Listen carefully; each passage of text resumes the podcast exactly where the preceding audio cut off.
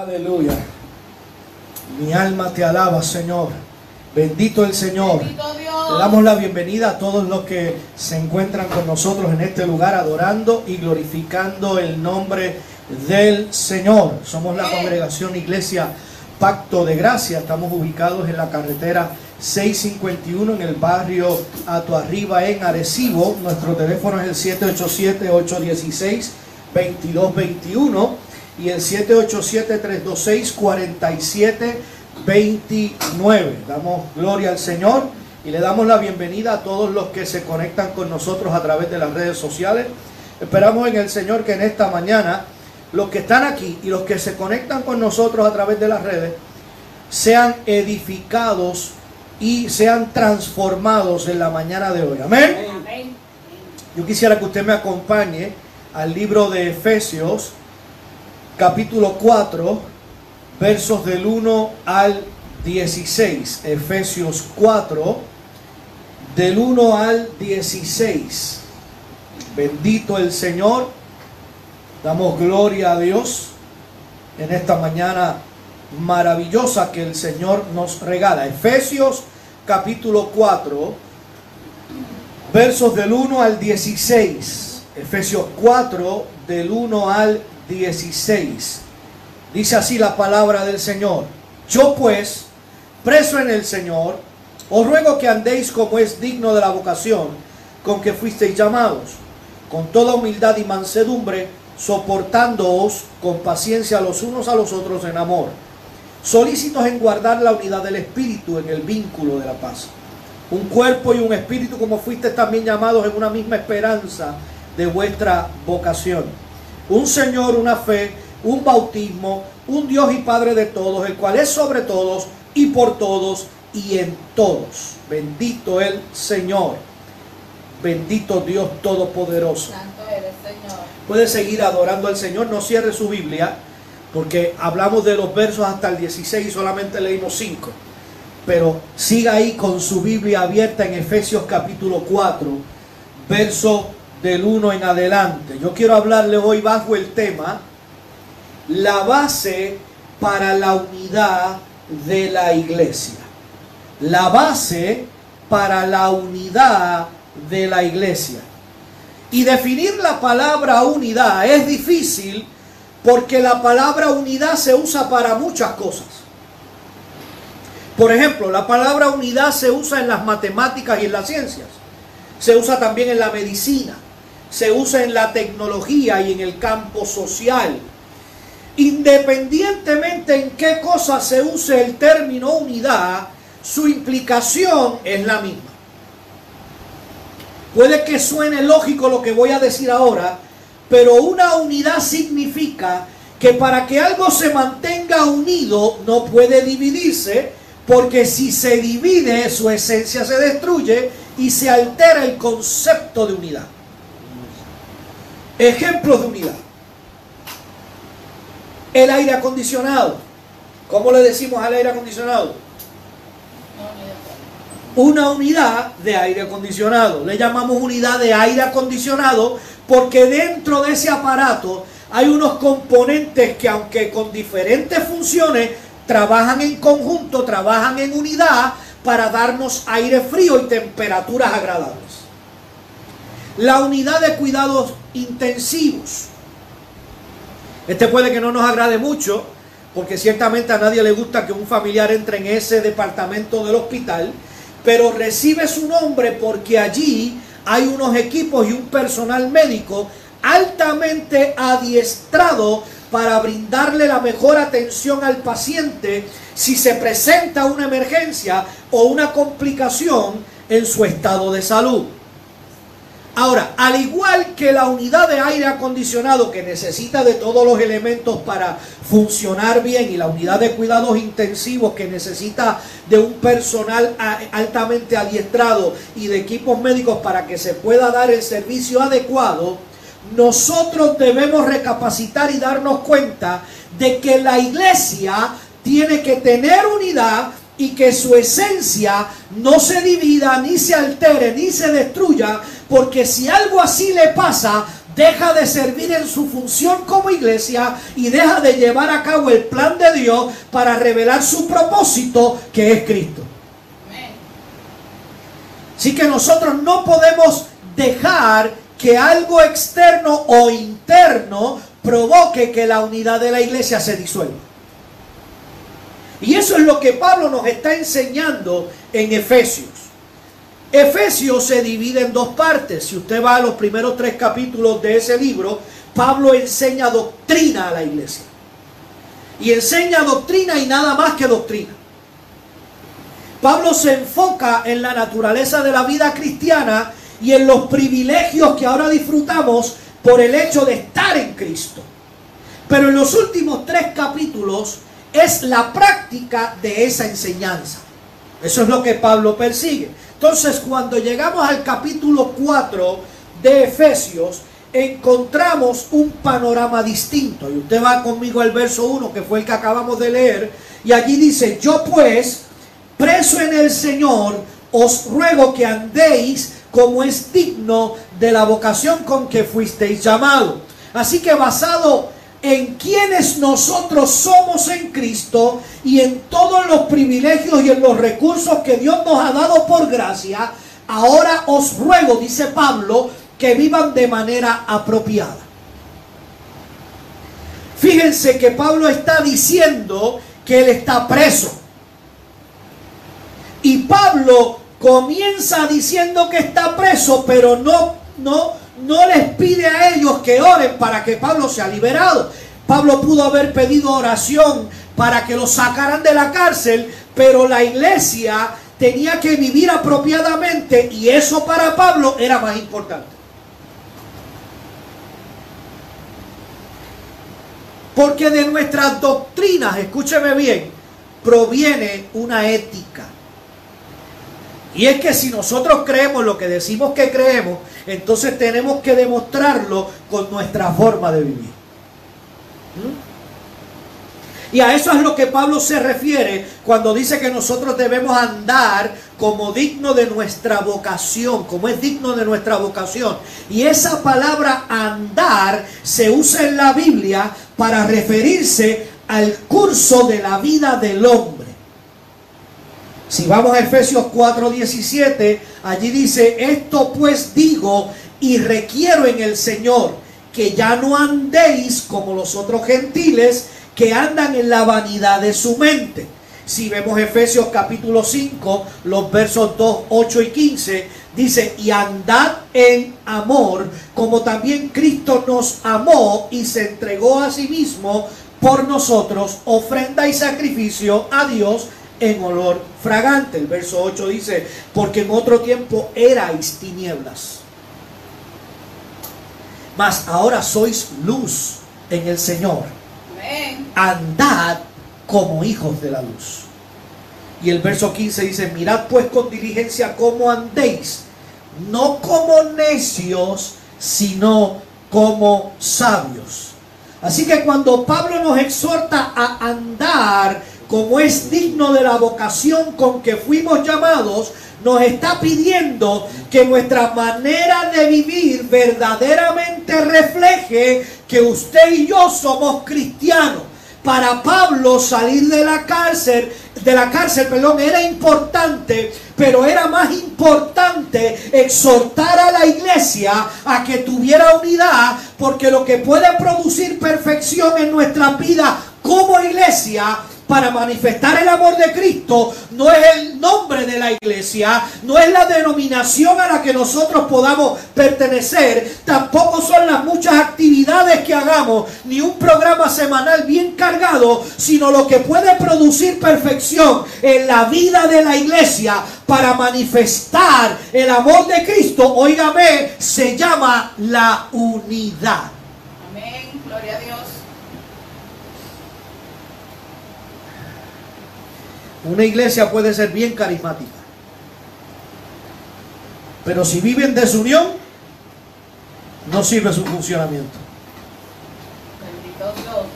En los versos del 2 al 16, Pablo describe la vida del cristiano dentro de la iglesia. Y en esa sección hay dos palabras claves. Escúcheme bien. Una de ellas es unidad.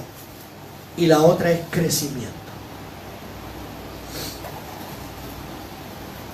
Pablo está preocupado por la unidad y el crecimiento espiritual de la iglesia.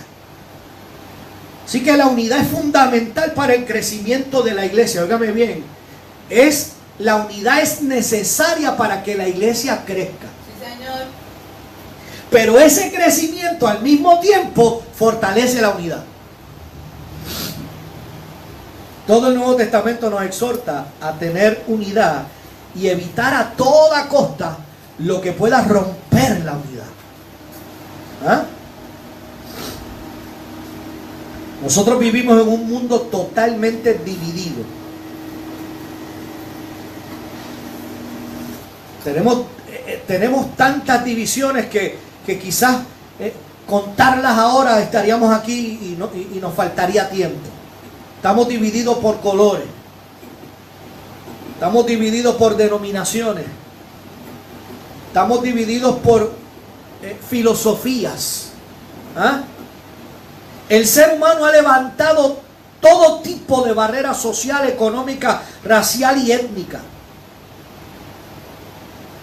Pero contrario al mundo, y gracias a la obra de Cristo en la cruz, cuando la iglesia muestra la unidad del cuerpo, hace un impacto a favor del Evangelio para que muchos pecadores sean reconciliados con Dios y al mismo tiempo seamos reconciliados entre sí sin importar la raza, la nacionalidad o la posición social. Eso lo puede hacer la iglesia. Y saberlo es muy bueno. Usted me puede estar escuchando hoy, lo puede estar hasta copiando. Y eso es bueno. Pero Pablo exhorta a que lo practiquemos. Óigame. Pablo nos enseña muchas cosas relacionadas a la unidad de la iglesia. Primero, la unidad debe ser conservada y eso usted lo encuentra en Efesios capítulo 4, versos 2 y 3. La unidad, dice Pablo, que surge de las verdades eternas de, que los creyentes compartimos. Efesios 4, versos 4 al 6. Pablo dice que la unidad es compatible con la diversidad. Efesios 4 del 7 al 12. Y Pablo dice que esta unidad y el crecimiento de la iglesia están estrechamente ligados a la, oígame bien, a la madurez. Efesios 4 del 13 al 16. Entonces, para usted y yo poder conservar y practicar la unidad, necesitamos cultivar unas virtudes cristianas. Escúcheme para que nosotros podamos conservar y practicar la unidad dentro de la iglesia, tenemos que hacer que, que unas virtudes cristianas se manifiesten. La número uno es la humildad. Tenemos que ser humildes. Pero muchos piensan que ser humilde es ser pobre. Pero es incorrecto relacionar la humildad con la pobreza. Ser humilde significa conocer mis prioridades. Ser humilde es conocerme y aceptarme a mí mismo y dedicarme por completo para la gloria de Dios. Ser humilde es saber que mis semejantes son primero que yo sin subestimarme o sin sobreestimarme ante los demás. Por eso Romanos capítulo 12, verso 3 dice, digo pues, por la gracia que me es dada a cada cual que está entre vosotros, que no tenga más alto concepto de sí que el que debe tener, sino que piense de sí con cordura, conforme a la medida de la fe que Dios repartió a cada uno. Eso es humildad. Pero hay mucha gente que les encanta estar y me perdona la palabra, pero les encanta estar echándosela. ¿Ah? Yo hice, yo dejé de hacer, yo me he ganado yo no sé cuántas almas para Cristo. ¿Ah? Tengo una noticia para esos que dicen eso. Ninguno de ustedes, ninguno de nosotros nos hemos ganado nada para Cristo. Amén. Amén. Todas esas almas que usted dice que se ganó para Cristo, quien realmente se las ganó, fue Él en la cruz. Amén, Señor. Así que nos- la Biblia dice que nosotros somos siervos inútiles, porque hacemos estrictamente lo que se nos pide que hagamos. ¿Te vio? Así que deje de estar diciendo que usted se ganó, qué sé yo, cuántas almas para Cristo, porque usted no se ha ganado ninguna. Él se las ganó en la cruz del Calvario. Usted simplemente le habló de lo que él hizo en la cruz y esa persona reaccionó a ese mensaje. Nada más. Usted no se ganó a nadie. Usted no murió por nadie en la cruz. Así que lo primero que tenemos que manifestar es humildad. Lo segundo que tenemos que manifestar es mansedumbre. Y ser manso no tiene nada que ver con ser débil. Óigame bien. Hay que ser manso, no menso. ¿Mm? La Biblia dice en Mateo capítulo 11, verso 29, que Jesucristo era manso y humilde de corazón, pero con su poder y carácter desalojó los cambistas en el templo.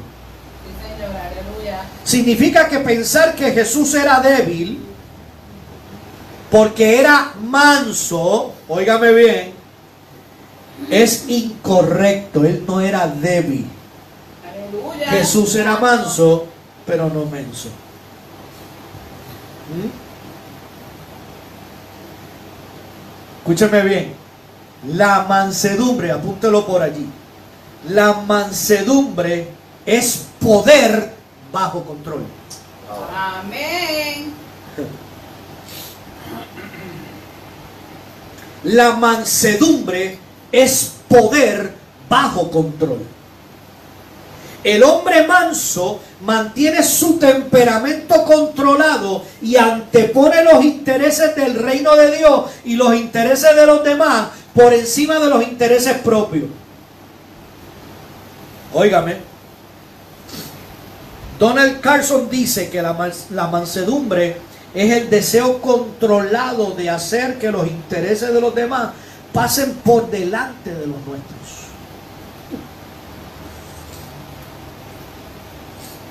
Pero hay mucha gente por ahí que todo lo que piensan es para ellos. Primero yo, segundo yo, tercero yo, y si hay una cuarta posición, yo también. Yo digo que se jascan como el mono, adentro, todo el tiempo. ¿Ah? Todo es para ellos. ¿Y cuántas situaciones nosotros tenemos que enfrentar porque nosotros mismos las provocamos simplemente porque queremos tener la razón aún en cosas sin importancia? ¿Ah? Queremos tener la razón aún en cosas sin importancia. Y nos buscamos los líos que usted no sabe. Por simplemente querer tener la razón. Andamos con un cuchillo en la boca a ver a quién, de quién yo me puedo beneficiar hoy.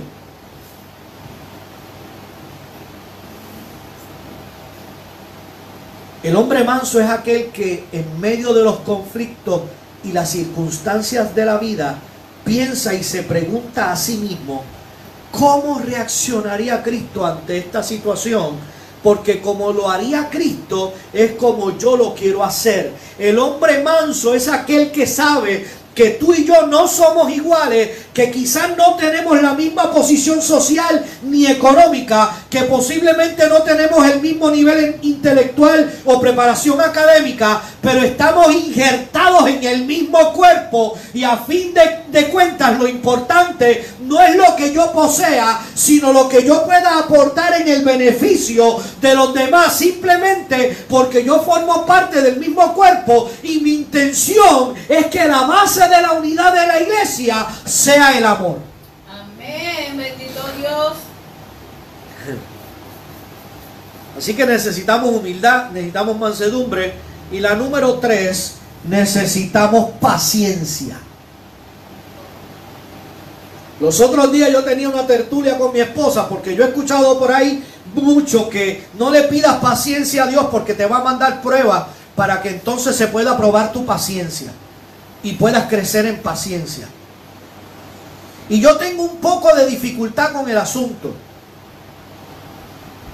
Porque el mismo Jesús le dijo, ¿quién de ustedes si su, hijo le pide un, un pescado, le da una piedra? ¿Ah? ¿Quién de ustedes si su hijo le pide pan, le da una serpiente? Levante más la mano el que lo hace. ¿Verdad que no? Pues entonces, si usted le pide paciencia a Dios, no le va a dar pruebas, le va a dar paciencia, que es lo que usted le está pidiendo.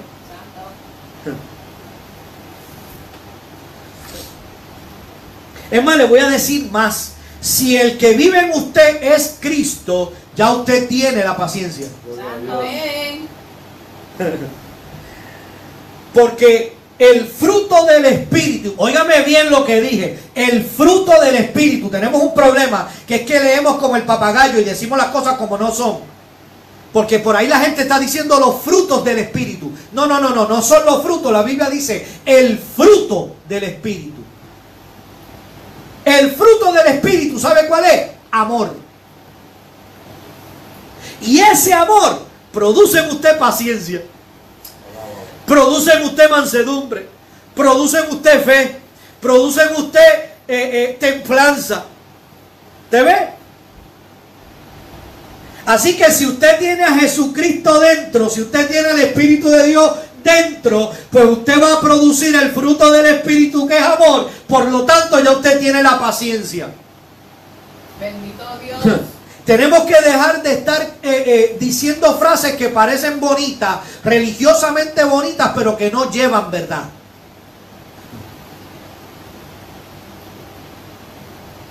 El Señor nos ha de dar a nosotros todo lo que nosotros necesitamos para poder llevar a cabo el plan de Él en nuestra vida, que es simplemente demostrar y revelar el propósito de Él, que es Cristo.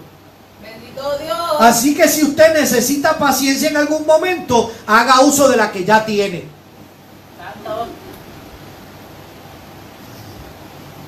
Necesita paciencia. Y la paciencia lo que muestra es la capacidad de un individuo de ser herido una y otra vez sin quejarse. Es tener la capacidad de estar mucho tiempo bajo presión. Es la habilidad de resistir el sufrimiento, de resistir las molestias, de resistir la disconformidad. Sin luchar ni agredir a otro o al que nos provoca esos sentimientos negativos. Alábalo. Alábalo. Lo cuarto que necesita, o que dice Pablo allí, es soportándoos los unos a los otros.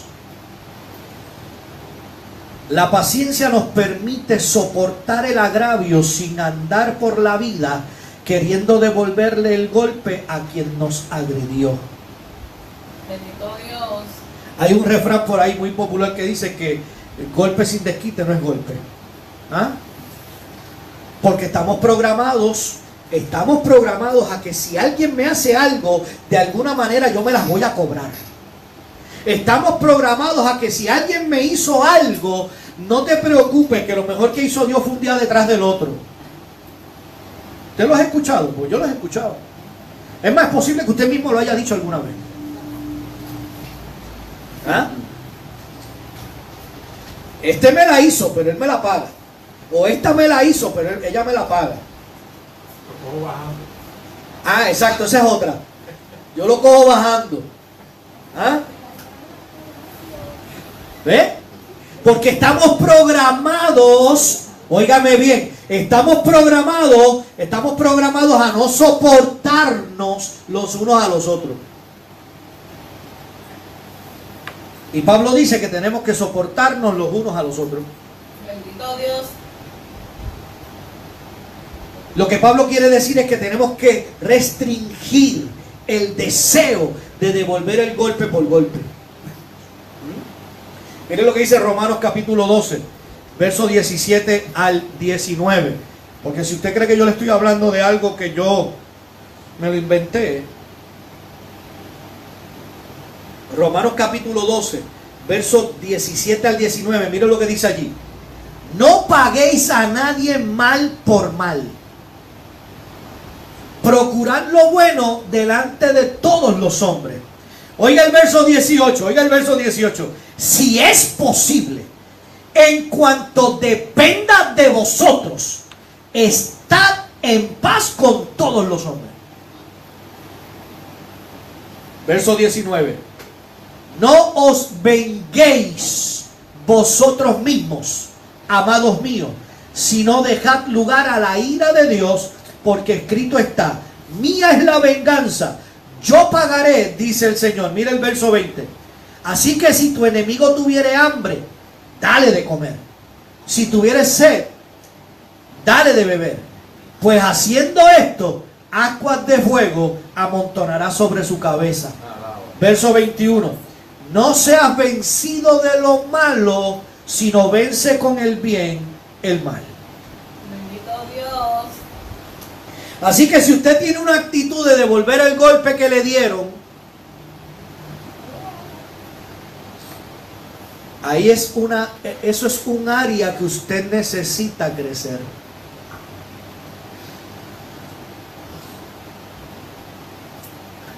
Alaba, se acabaron los amenes. ¿Ah? Así que debemos tener paciencia para soportar el agravio y todo lo que esto puede eh, eh, que, que nos provoque, ¿verdad? Porque nosotros somos gobernados por el principio del amor. Bendito Dios. Entonces dijimos que necesitamos paciencia, mansedumbre, que tenemos que soportarnos los unos a los otros. Y el número 5 es el amor. El amor es la base de todo proyecto cristiano. Pablo dijo que podíamos alcanzar todo el conocimiento y todo el poder, pero que sin amor de nada sirve. La Biblia dice que el amor cubrirá multitud de faltas. Primera de Pedro capítulo 4 verso 8 dice, y ante todo tened entre vosotros ferviente amor, porque el amor cubrirá multitud de pecados. Proverbio, eh, eh, Primera de Pedro 4 8.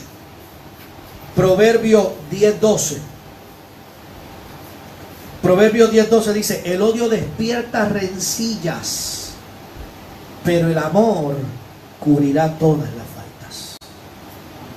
¿Se ve? Ese es el amor del que Pablo habla. Ese es el amor del que Pablo habla y esa es la actitud de buscar el bien para quienes amamos, aun cuando sea mediante el sacrificio personal. Tenemos que tener un amor dispuesto a dar a cambio de nada. Bendito Dios. Y ese es otro de los problemas que tenemos, que nosotros siempre estamos prestos para dar, pero estamos esperando recibir. ¿Mm? Tenemos que tener un amor dispuesto a dar a cambio de nada. Por eso podemos amar al enemigo, porque usted no espera nada bueno del enemigo. Usted no espera nada bueno de él, pero usted lo tiene que amar a pesar de que no espera nada bueno de él. ¿Ah? John MacArthur describe este amor como una benevolencia inconquistable y una bondad invencible. Alábalo. O sea, lo que quiere decir es yo voy a ser bueno contigo sin importar lo que tú me hagas porque nunca vas a aplastar mi bondad. Bendito Dios. ¿Ah?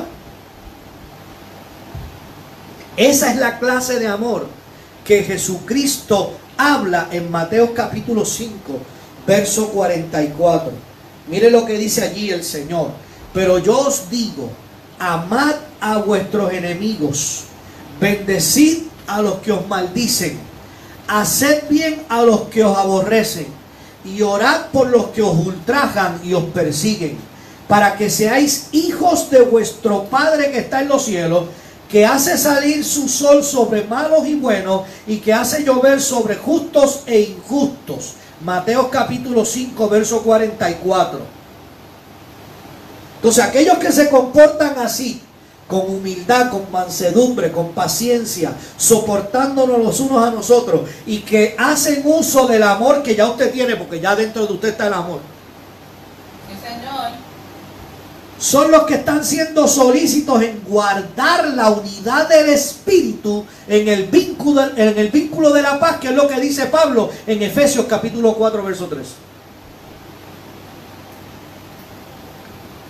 Solícito significa ser diligentes, poner mayor empeño. Los creyentes debemos empeñarnos en mantener la paz y la unidad dentro de la iglesia.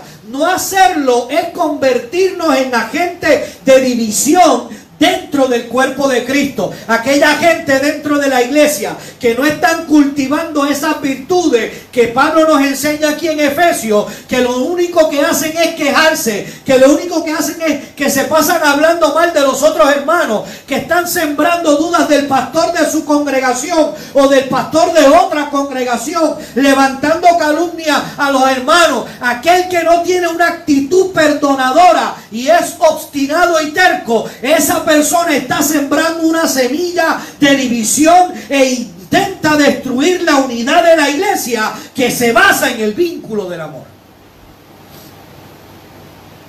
El que no es manso, el que no tiene paciencia, el que no soporta a los demás, está sembrando una semilla de desunión dentro del cuerpo. Óigame bien, y la iglesia de Jesucristo no es un juego. Bendito Dios. Nosotros debemos de empeñarnos en guardar la unidad.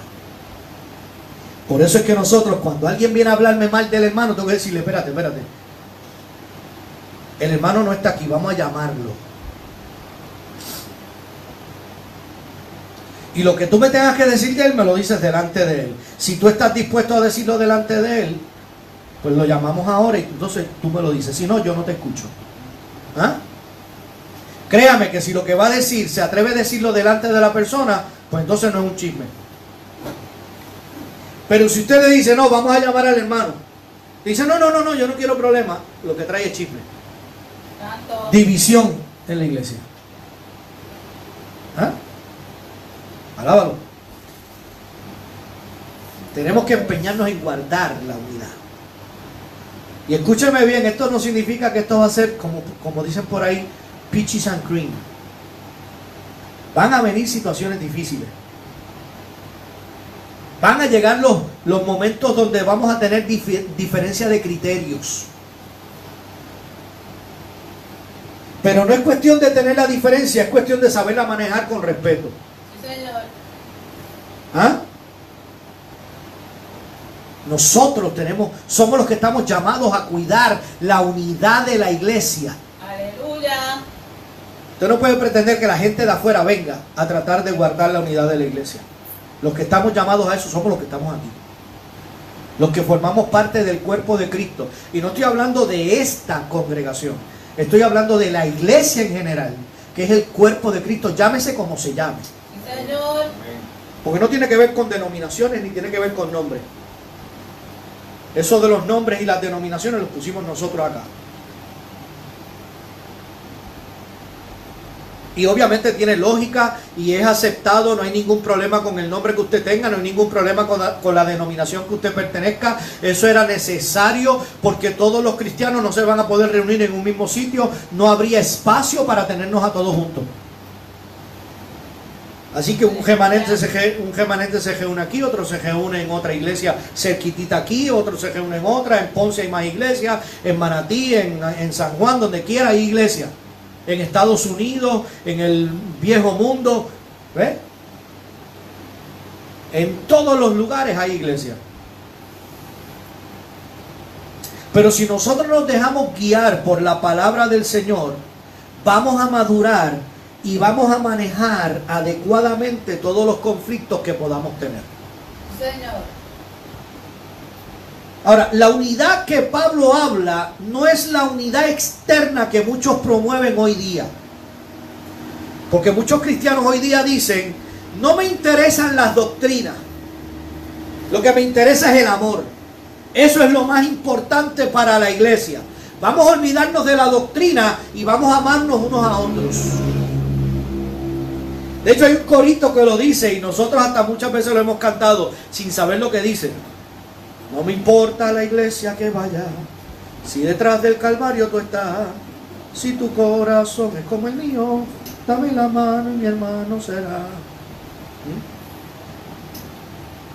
Eso no se trata de eso.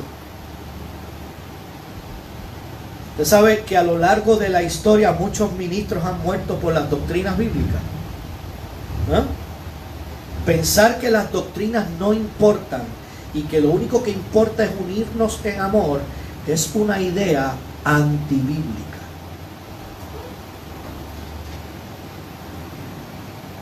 Porque la unidad de la que Pablo está hablando es de la que debe existir entre los verdaderos cristianos, entre los verdaderos creyentes. Por eso es que Pablo le llama la unidad del Espíritu. ¿Te ve? Él no dijo la unidad ahí, no, no, dijo la unidad del Espíritu. Entonces los que tienen el Espíritu de Dios son los que están llamados a estar unidos. Amén. Usted y yo no estamos llamados a unirnos con aquellos que tuercen las verdades bíblicas. Bendito Dios.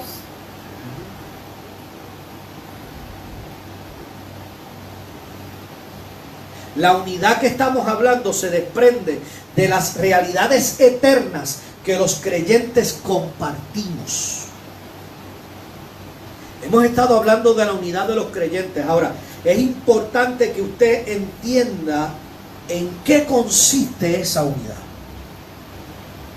Nosotros tenemos que pensar que habiendo tanta diversidad de trasfondos en la iglesia, trasfo- trasfondo socioeconómico, cultural, familiar, intelectual y educativo, Pablo menciona siete realidades eternas que todos los creyentes compartimos, pero superiores a nuestras diferencias de trasfondo. Escúcheme, y las puede ir anotando. En el verso 4, del verso 4 al verso 6, mire lo que dice allí. Un cuerpo, un espíritu, como fuisteis también llamados en una misma esperanza de vuestra vocación. Un Señor, una fe, un bautismo, un Dios y Padre de todos, el cual es sobre todos y por todos y en todos. Efesios capítulo 4, eh, eh, eh, versos 4 al 6. Así que lo primero es que todos participamos, óigame bien, todos participamos del mismo cuerpo que es el cuerpo de Cristo y el cuerpo de Cristo es la iglesia.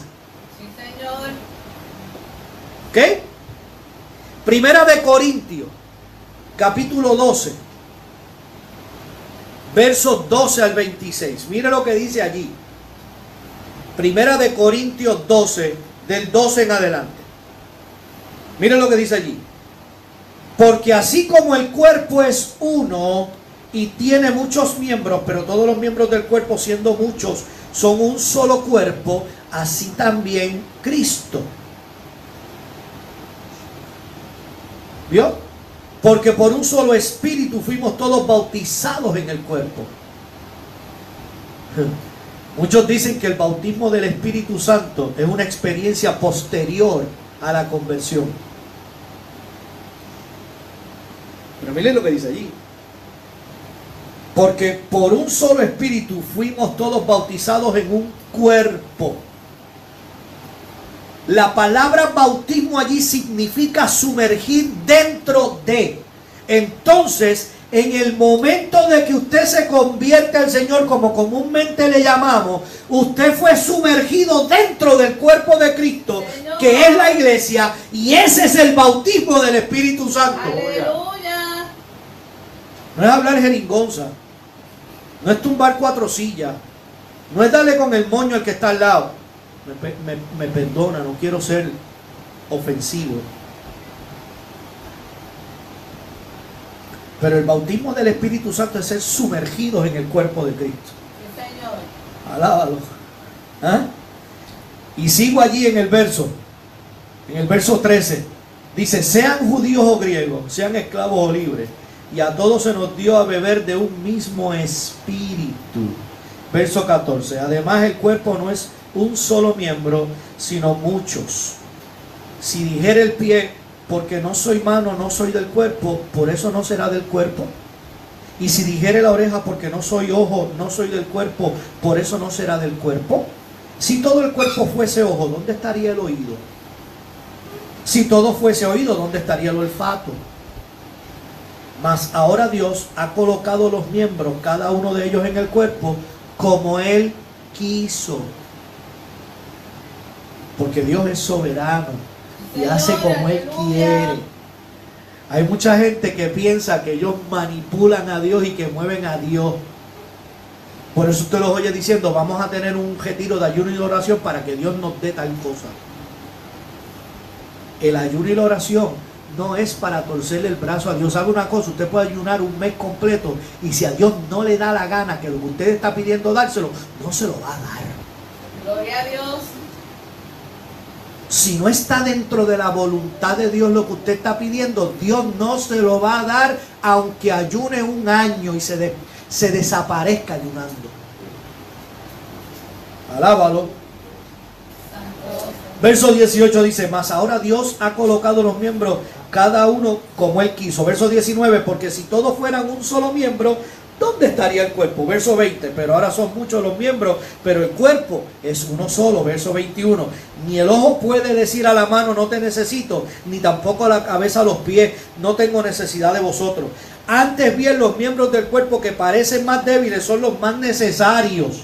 Y aquellos del cuerpo que nos parecen menos dignos, a estos vestimos más dignamente.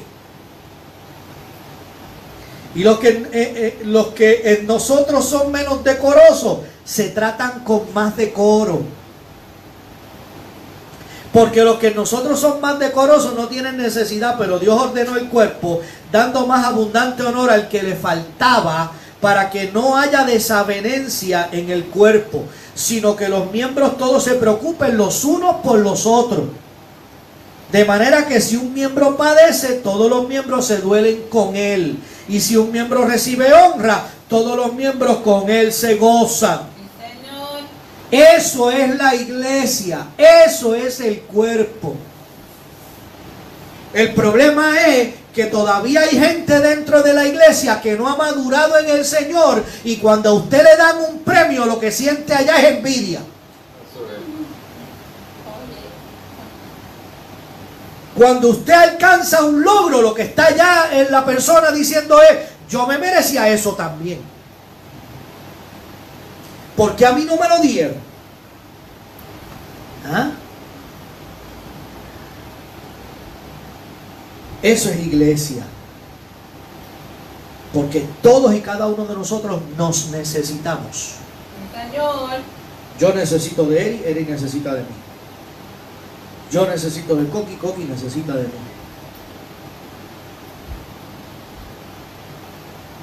Raúl necesita de Coqui, Coqui necesita de Raúl. La pastora necesita de Edia, Edia necesita de la pastora. Pero tenemos que entenderlo y tenemos que ponerlo en práctica. Segundo, Pablo dice que todos participamos de un mismo espíritu. El Espíritu Santo del que participa el verdadero creyente y de quien recibe la iluminación de las verdades más profundas del Evangelio. Estamos hablando del Espíritu Santo.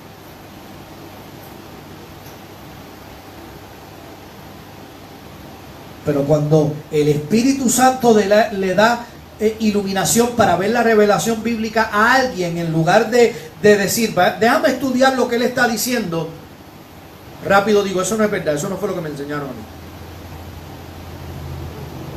¿Mm? Todos participamos del mismo espíritu, porque si nosotros somos verdaderos creyentes, tenemos el espíritu de Dios todos. Amén. En uno se manifiesta de, una, de una forma y en otro se manifiesta de otra. ¿Quién soy yo para decirle al espíritu cómo se tiene que manejar? ¿Ah? Tercero, Pablo dice que todos participamos del mismo llamamiento. Estamos llamados a participar de los mismos privilegios y del mismo destino. Gloria a Dios. Mira bien al hermano que está al lado tuyo. Míralo bien, porque con ellos es que vas a vivir eternamente. Bendito Dios. Alábalo. Algunos no se quieren llevar bien con los hermanos en la congregación y piensan que eso de llevarse bien lo dejan para allá para cuando lleguen al cielo, a la eternidad. Pero eso no funciona así. Si usted empieza a llevarse bien con él aquí, yo no sé cómo lo va a hacer allá. Porque muchos están esperando morirse para entrar a la eternidad. Muchos están esperando morirse para entrar a la eternidad y dice, cuando yo esté allá yo espero no encontrarme a este... ¿Ah? ¿Ah? ¿Sabe una cosa? Usted comenzó a vivir la eternidad desde que vino a Cristo. Aleluya. No, yo te lo vuelvo a repetir porque a lo mejor puede ser que no, no, no, no, no lo escuchaste. Usted comenzó a vivir en la eternidad. No, lo va a, no va a comenzar a vivir la eternidad cuando se muera. Usted comenzó a vivir la eternidad desde que vino a Cristo. Amén. Gracias a Dios.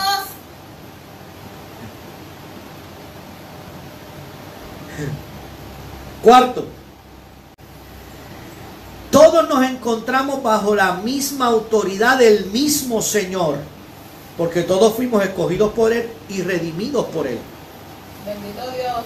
Quinto, todos compartimos la misma fe, porque escuchamos, creímos y descansamos en las mismas verdades. Sexto, compartimos el mismo bautismo. Y séptimo, todos, todos tenemos un mismo Dios y un mismo Padre. Aleluya. Y ese Padre reina soberano sobre nosotros y nos bendijo con toda bendición en lugares celestiales en Cristo Jesús. Amén. Y por su Espíritu mora en nosotros. Amén. Gracias a Dios. Gloria a Dios. ¿Te vio? Por eso a veces yo me pongo a, a- a cuestionar cómo es posible que nosotros estemos cantando Espíritu Santo, ven. Desciende aquí, desciende aquí, Señor. Que baje de dónde. Que venga de dónde. Eso lo podía cantar Moisés allá en el desierto. Porque el Espíritu Santo no estaba. Solamente venía en ocasiones. Se posaba sobre el profeta, daba el mensaje y se iba. Pero después de la cruz, dice que vino a morar en nosotros todos los días hasta el fin. Gracias, Señor. Así que usted y yo no tenemos que estar pidiendo que el Espíritu Santo baje de ningún lado porque no está en ningún sitio, está dentro de usted. Amén. No tiene que estar cantando, ven, ven, lléname Señor, porque ya Él lo llenó. Santo. Tiene que vivir en la verdad que dice la Biblia. Lléname, lléname. Con tu presencia, lléname, lléname. Y yo me imagino al Señor allá arriba, cabezón, pues si ya yo te llené. ¿Por qué tú estás pidiendo que te llene? Ya yo te llené. Yo quiero una doble porción de tu espíritu. ¿Ah? ¿Quién pidió eso? Eliseo. ¿Cuál doble porción estaba pidiendo? Del espíritu de Elías. Y nosotros estamos pidiendo una doble porción del espíritu. Póngase a leer la Biblia. Usted no necesita una doble porción del espíritu porque ya usted tiene el espíritu completo. Amén. Y tiene el espíritu de Dios, no el de Elías, el de Dios. Amén. Que es el Espíritu Santo. ¿Eh? Ahora, yo digo estas cosas y cualquiera que me pueda estar escuchando va a decir, eso es un hereje. Estas siete realidades eternas conforman la base para nuestra unidad en Cristo mediante el vínculo perfecto que es el amor. Por eso fue que él dijo, un nuevo mandamiento les doy, que os améis los unos a los otros como yo los he amado. Y la iglesia anda por ahí diciendo que el mayor mandamiento es amar a Dios sobre todas las cosas, con todas las fuerzas, con toda su alma, con toda su mente, y no se dan cuenta de lo que dice el texto. Pero no voy a entrar en eso ahora. Escúcheme bien y, y ya termino con esto. Un anciano labrador, esto es una anécdota, tenía varios hijos jóvenes que se llevaban mal entre sí, que se mantenían peleando constantemente. Y un día él los congregó en un lugar a todos sus hijos y mandó traer unas cuantas varas. Y colocó todas las varas juntas y entonces hizo un manojo con todas las varas. Y le dijo a cada uno de sus hijos, ¿quién de ustedes se atreve a romper el manojo?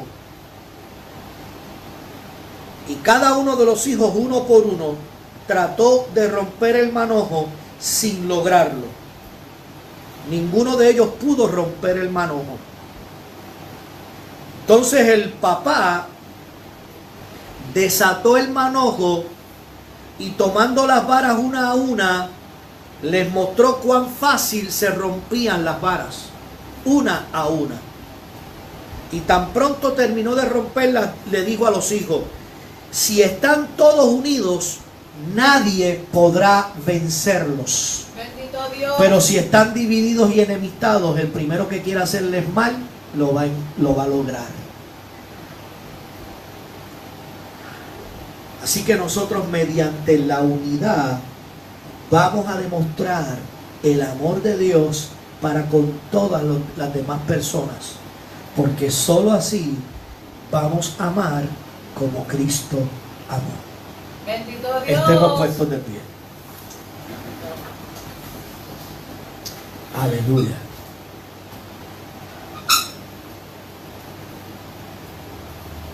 Padre, te alabo, te glorifico, te exalto, Dios, porque tú eres bueno, porque para siempre es tu misericordia. Te doy gracias porque nos permitiste exponer tu palabra en esta mañana. Yo te pido, Espíritu Santo, que cale en lo profundo de su corazón, de cada uno de los que nos escuchó, de los que están aquí, de los que nos han escuchado a través de las redes sociales, Señor. Que cale en lo más profundo de su corazón y que no los deje igual, Señor. Que los transforme, que los edifique, pero que los transforme. Que no haya sido un entretenimiento la mañana de hoy, sino que sea una palabra transformadora. Te pedimos, amado Dios, que podamos escuchar testimonios de aquellos que fueron transformados en la mañana de hoy por medio de tu palabra.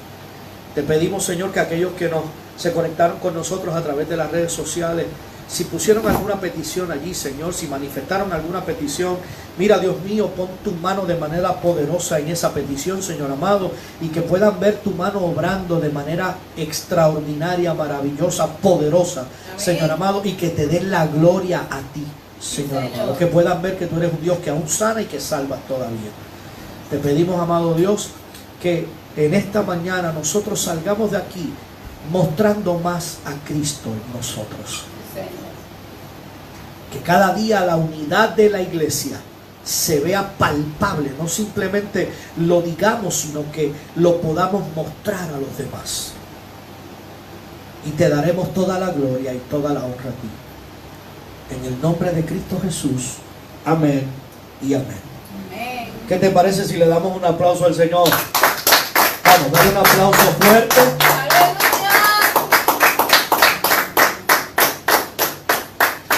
Somos la congregación Iglesia Pacto de Gracia.